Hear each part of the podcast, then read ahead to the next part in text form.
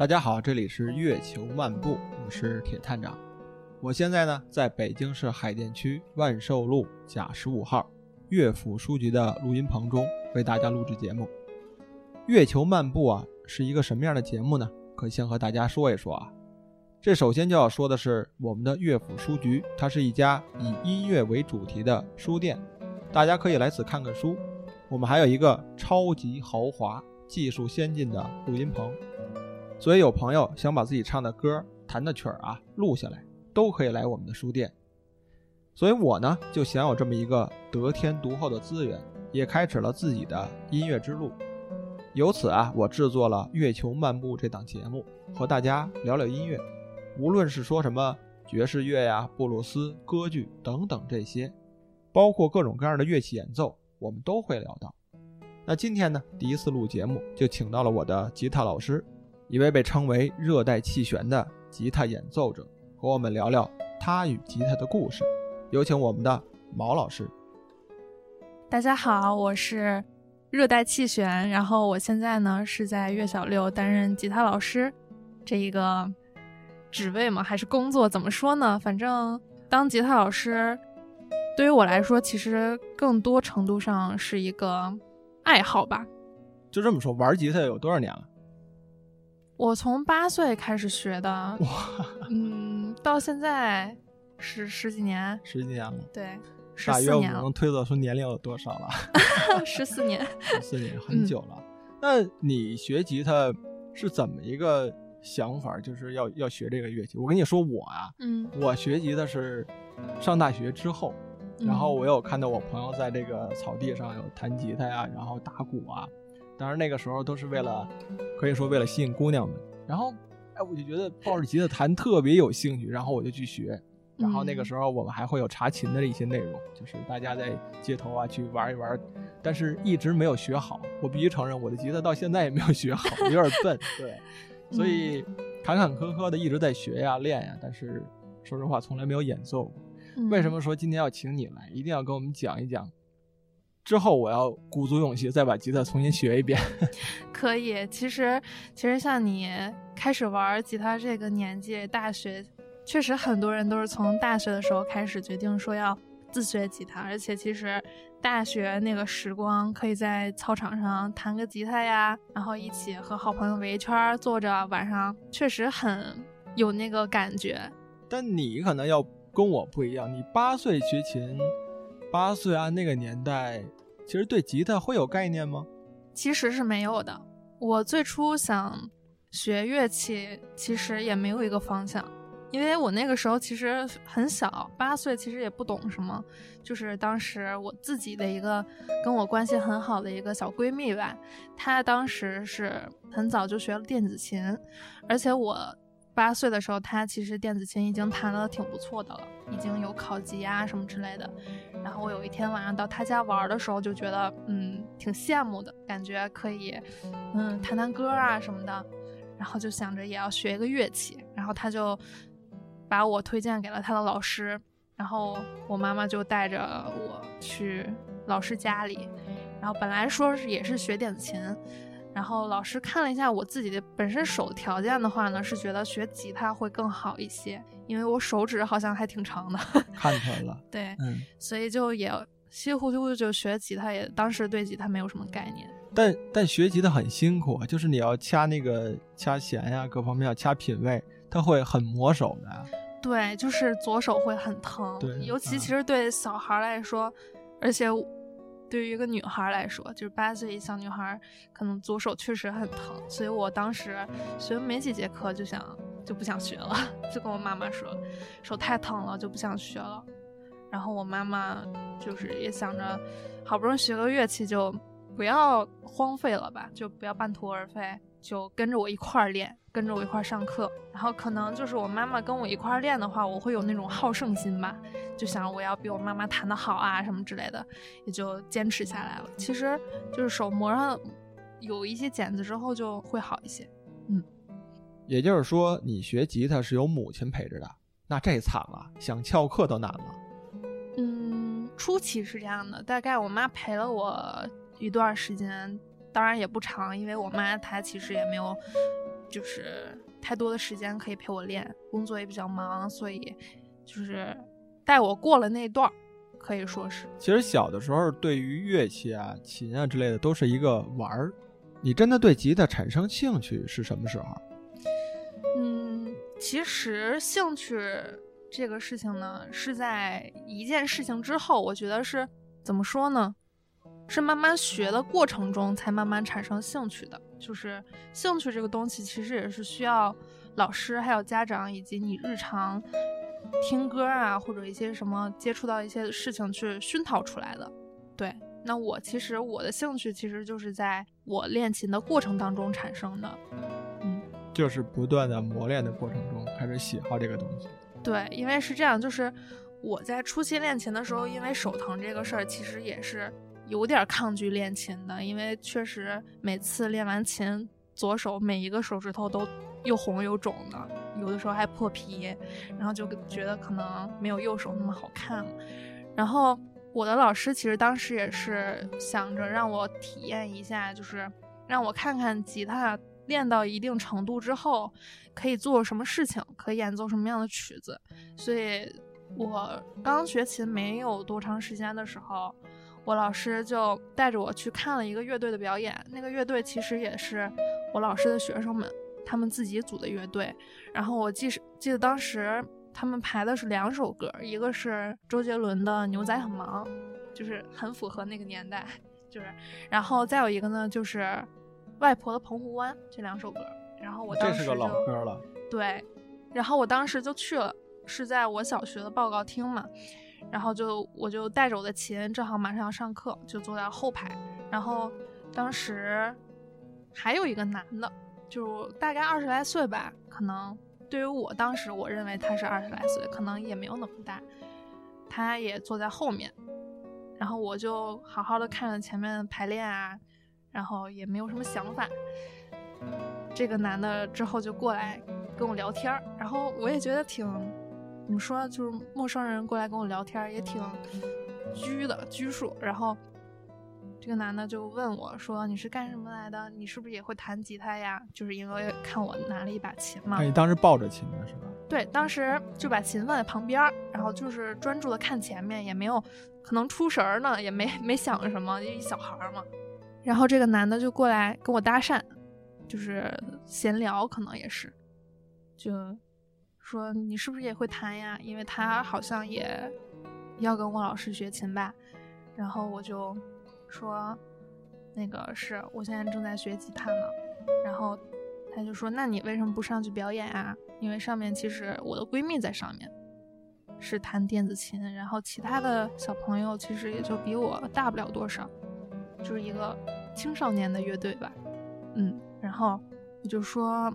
我还不会呢，就是我不会弹那个歌。然后那个男的就说了一句，就是让我至今印象非常深刻的一句话，就是“那你过来干嘛了？”挑事儿是吗？嗯，可能他也是无心说这句话吧。他可能说这句话的时候也没有想到这句话会对我造成这么深的影响，因为我觉得我是一个自尊心比较强的人，或者是。深深的伤到了一个孩子的心，对，深深的就是给我造成了一个心理阴影吧。你想，这个故事从八岁开始到现在也有很长，好多年前的事情，还记得很清楚。对，我记得特别清楚，就历历在目。当时的那个情景，就是我仿佛闭上眼都能看见那种，做梦都能梦到那种。对，可能因为我是天蝎座吧。对，然后我虽然到现在这么长时间了，也记不清那个男的长什么样了，但是就那句话，我就下定决心，就是我一定要弹琴弹到一定水平，然后让他闭嘴。你这个有点斗志昂扬的感觉，就是一定要把这个东西学好。就是就是那句话让我下定决心，一定要好好练琴。就是可能没有他这句话，也没有我今天，也挺感谢他的。啊，毛老师其实听这个名字很强悍啊，热带气旋。其实毛老师在我的印象中，真是少女心很强的人。对啊，就是可能看上去很柔弱的感觉，但是他的弹琴、他的曲风，包括他的这种指法，其实是一种很硬朗的感觉。在我看来啊，嗯嗯，我我弹琴的风格，嗯，我觉得就是没有那么燥，就比较平静。因为对于我来说，弹吉他是一个可以排解情绪的一个一件事情吧。比如说，就是心情不好的时候啊，或者是没有什么事情想做的时候，就可以弹弹吉他，然后可以让自己平静下来。我觉得平静的时候就是一个最舒服的时候。像我的话，我其实，嗯，专业的话学的是古典吉他，但是我因为比较喜欢听流行歌曲，所以我其实也会弹一些弹唱之类的。哎，古典级的是斗牛曲那种吗？算吧，那我我种是只我知道，呃，就是我只知道古典吉他跟民谣吉他是，就是吉他有不同，它那个嗯琴头会有不同点。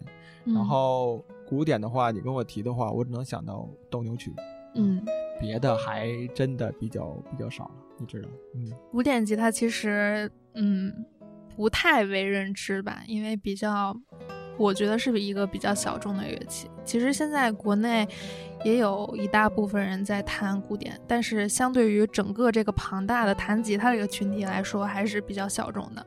呃，我印象中弹古典吉他都是像西班牙那种大叔级的人物，留着大长胡子那种，就特别老派才会玩古典吉他。确实，就是很多就是演奏家吧，都是你描述的那种大胡子、胖胖的欧洲大叔。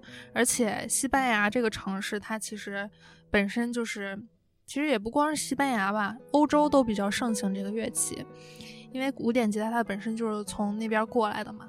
那古典吉他其实按难度来讲的话，它和钢琴以及小提琴是这三个乐器是并称为世界三大乐器的。古典吉他它的历史其实也是比较久远的。那其实你如果有机会去欧洲街头或者是西班牙呀这种城市的街头，他们那些街头表演的那些艺术家们，他们手里拿的大多数都是古典吉他。嗯，这个其实也有地域的区别吧。你要去美国的话，他们拿的基本上都民谣。对我们看到美国的一般就是呃说唱乐啊，或者说一些打击乐配上吉他用。然后你像在呃巴塞罗那这些比较有古典性质的城市里面，大家是不是都会弹这种古典吉他来作为一种街头演绎的内容？其实我刚刚说到地域的这个问题呢，其实也是，嗯，也是这个原因，因为欧洲它本身像文艺复兴时期就会比较，嗯，在艺术这个方面历史会比较丰富一些。我觉得相对于美国这些地方来说，哎，那你那时候学古典吉他，但是一个小孩子学古典吉他，相对于小提琴啊、钢琴啊、萨克斯风之类的，古典吉他还是比较小众的。你怎么要想到去学古典的呢？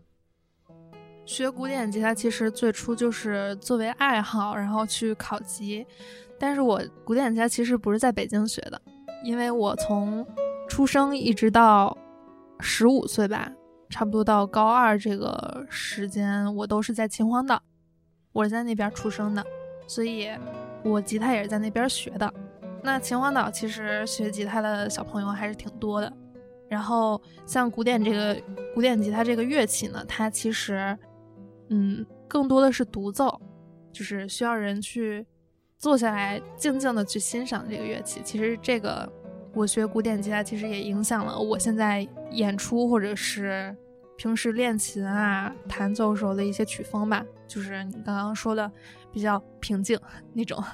即便说学的古典吉他，就像年轻人嘛，慢慢也会向这个潮流文化去去学一些比较流行的音乐。然后，嗯我之前听你跟我讲八谱那段很传奇，就是小 孩子去八谱这个。听歌识谱。对啊，这个我们当时是有练过，就是说人说这个是一个天赋。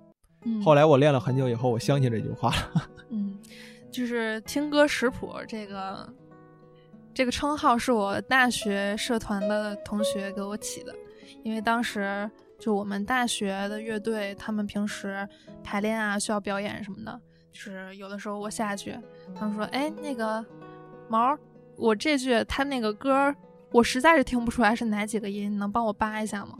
然后我就去听，帮他们去扒谱。那我扒谱这个经历其实也是感谢我的母亲大人 不让我玩电脑这件事情。哦，这还有故事了，看来是。对，就是因为我学的是古典吉他嘛，最初，嗯，我的老师也是想把我培养成一个就专门去弹古典吉他这样一个根正苗红的一个古典的学生吧，所以也不怎么教我民谣，其实，但是我是后期也比较喜欢听流行歌曲嘛，也喜欢唱歌。虽然我整个嗓音条件也不怎么样，但是，嗯，我喜欢唱，就是可能就是自己在家偷偷唱这样的吧。那我遇到自己喜欢的歌的时候，我就会想去弹弹，就是我刚刚说的去自己练琴，想去弹一些流行歌曲。但是，嗯，流行歌曲的谱子需要上网去找。那我平时呢，在家，我妈也不怎么让我玩电脑，就是。比较限制我玩电脑这件事情，所以又老师不教，然后我妈妈也不给我玩电脑，没法查谱，那我能怎么办？我只能自己去扒谱了。哎，那这个八谱有没有人教你，还是就是自学成才？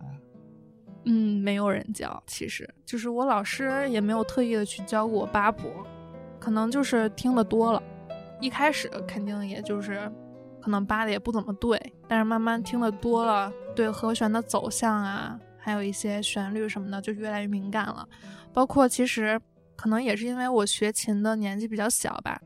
孩子越早学琴，其实对音的认识会更加稳定，就是这一个音他听久了，然后他再去听这个音，他就知道这个音是什么，就是形成了一个绝对音感吧，可以说。咱这说的有点跳跃了，其实说的八谱啊。像学过吉他的人可能能理解什么叫八谱，但是有很多人对这个概念还是没有的。嗯，你简单跟我们说说，到底八谱是一个什么一个过程？过程的话，像我自己扒一些流行歌曲的谱子的话，就是先去听它的旋律是什么，然后根据它的旋律去配相应的和弦。那像前奏、间奏和尾奏这种，它都是通过指弹的方式去演绎的。比如说《成都》这首歌。它的前奏就是指弹，那指弹的部分其实就是无非是把和弦和旋律结合在一起去弹出来的，那这个就是需要时间的磨练了，就是你弹多了就就知道了。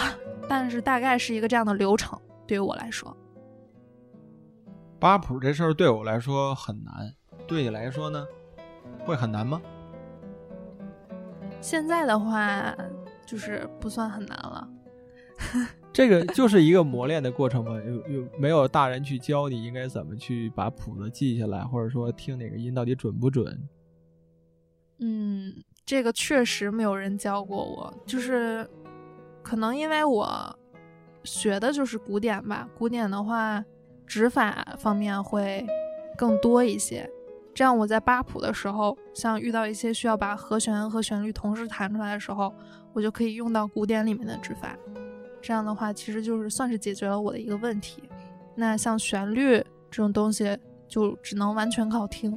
那其实吉他这个乐器呢，就是基本的一些内容，像我要求我自己学生必须掌握的就是音阶。音阶的话，每一个位置需要熟悉，然后把它听准，包括每次弹琴之前都要调音这件事情也是非常重要的，就是对正确的音。就是你一直要听这个正确的音，你如果去听一个其他的音，可能慢慢就会混淆。现在教孩子们弹吉他，会教一些什么样的内容呢？也是看孩子自己的爱好，他自己想往什么方向去发展。有的孩子比较喜欢唱歌，就会去学民谣；那有的孩子其实就是，要么就是觉得自己唱歌跑调，其实并不是啊。但是小孩子其实音还没有定下来，就是他可能后续会变声啊。对，就是有的孩子对，其实他是对自己唱歌这方面没有自信，跟我一样。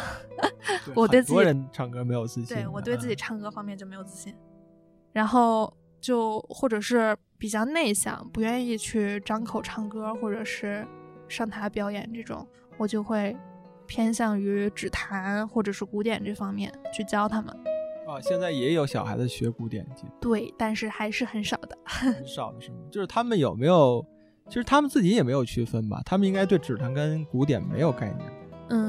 刚开始就是第一节课去跟他们讲吉他这个乐器的时候，我就会让他们对这个乐器有一个全面的了解，就是让他们知道自己在学什么，最起码不要糊里糊涂的不知道自己在学啥。会讲一些弹唱、指弹和古典的区别，这样他们对自己未来发展也有一个想要的方向吧。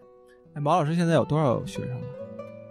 挺多的，挺多了吧？挺多，就是哎，有没有孩子直接报个曲子，直接来找你，我就要学这首曲子，然后明天我要给小朋友演唱，说是弹一下？当然有，不光是小孩，还有很多大人也是这样的。就是比如说追星，我有一个学生，他就特别喜欢 Taylor，他有他在报课的时候就说，那个老师，我想学 Betty 这首歌，就是以这个为目目标去学吉他。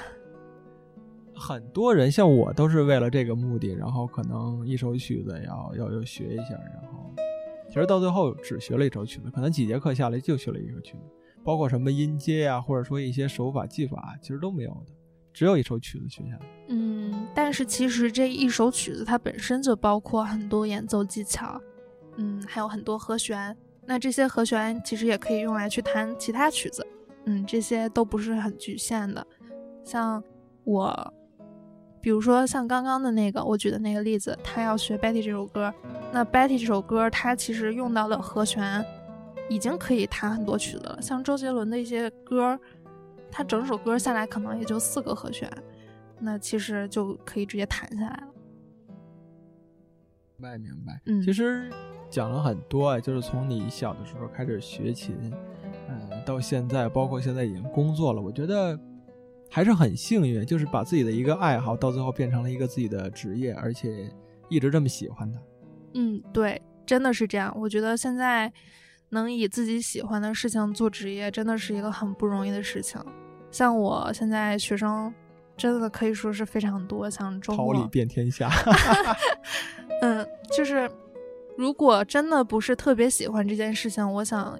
一天下来我会非常累，而且是心累的那种，但是完全没有。像我去年，嗯，八九月份的时候，有的时候一天十节课，就是一天下来，基本上虽然人可能有点疲惫，但是感觉精神上是亢奋的，甚至还能再来两节这种。呃，我觉得能教小孩子十十节课，这个对我来说有点折磨。确实，就是怎么说呢？就是在教室里一直坐坐十个小时，听起来时间是挺长的哈。嗯，但是相当长了。嗯，对，但是我这十个小时里，其实是在和孩子交流。其实我觉得你会有一些嗯自己的经验，毕竟你小的时候就是这么一个过程啊。然后家长去陪着一块练呀，包括你现在到现在作为一个职业去教孩子们，你有没有什么？